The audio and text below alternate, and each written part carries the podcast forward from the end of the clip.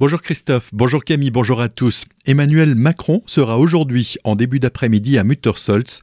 Au programme, la visite de l'entreprise Matisse. Dans son allocution, le chef de l'État a mis l'accent sur trois chantiers prioritaires.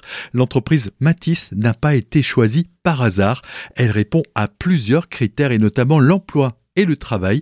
Matisse est implantée à Muttersols depuis 1809. Elle est spécialisée dans la construction en bois lamellé-collé et elle intervient sur de nombreux chantiers d'envergure et notamment six chantiers pour euh, les Jeux Olympiques de Paris en 2024. L'entreprise emploie près de 200 salariés et réalise un chiffre d'affaires de 45 millions d'euros en progression de 13% ces quatre dernières années. Pour le député Charles Zitzenstuhl, c'est une belle opportunité, une belle mise en lumière des savoirs en Centre-Alsace. C'est une première pour Brigitte Klinkert, députée et ancienne ministre, de décorer simultanément de la Légion d'honneur un couple.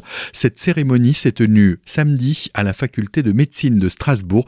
Il s'agit de Elisabeth Gertner, chef du service d'anesthésie-réanimation des hôpitaux civils de Colmar, en première ligne pendant toute la crise Covid, et son époux Philippe Gertner, pharmacien à Bofsheim.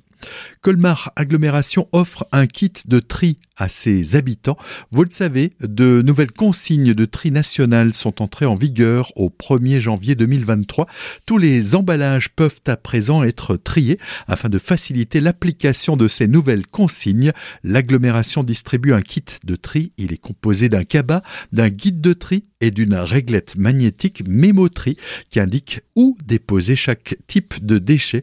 Il est en cours de distribution auprès des habitants du territoire si vous avez besoin d'aide ou d'explications relatives à ces nouvelles consignes de tri.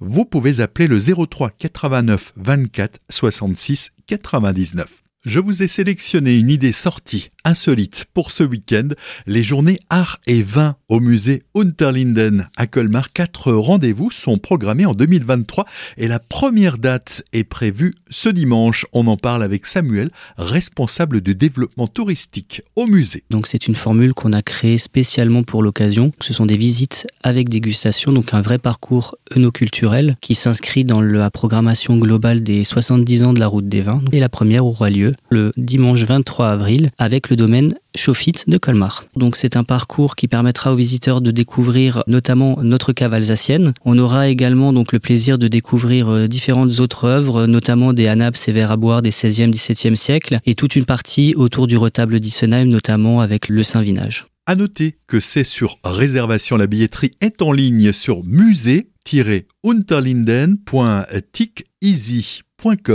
Des propos recueillis par Sabrina Rondeau.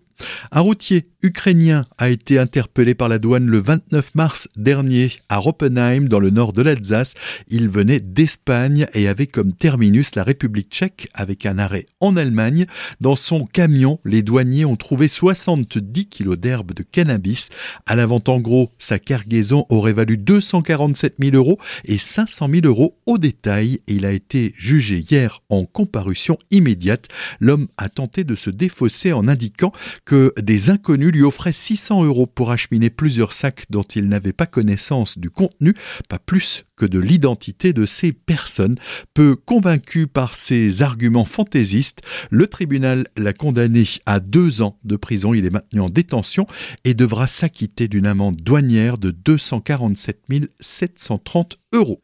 On reste dans le nord de l'Alsace, à Bischwiller précisément. Hier, vers 17h, deux véhicules sont entrés en collision au niveau d'un croisement rue de la Gare.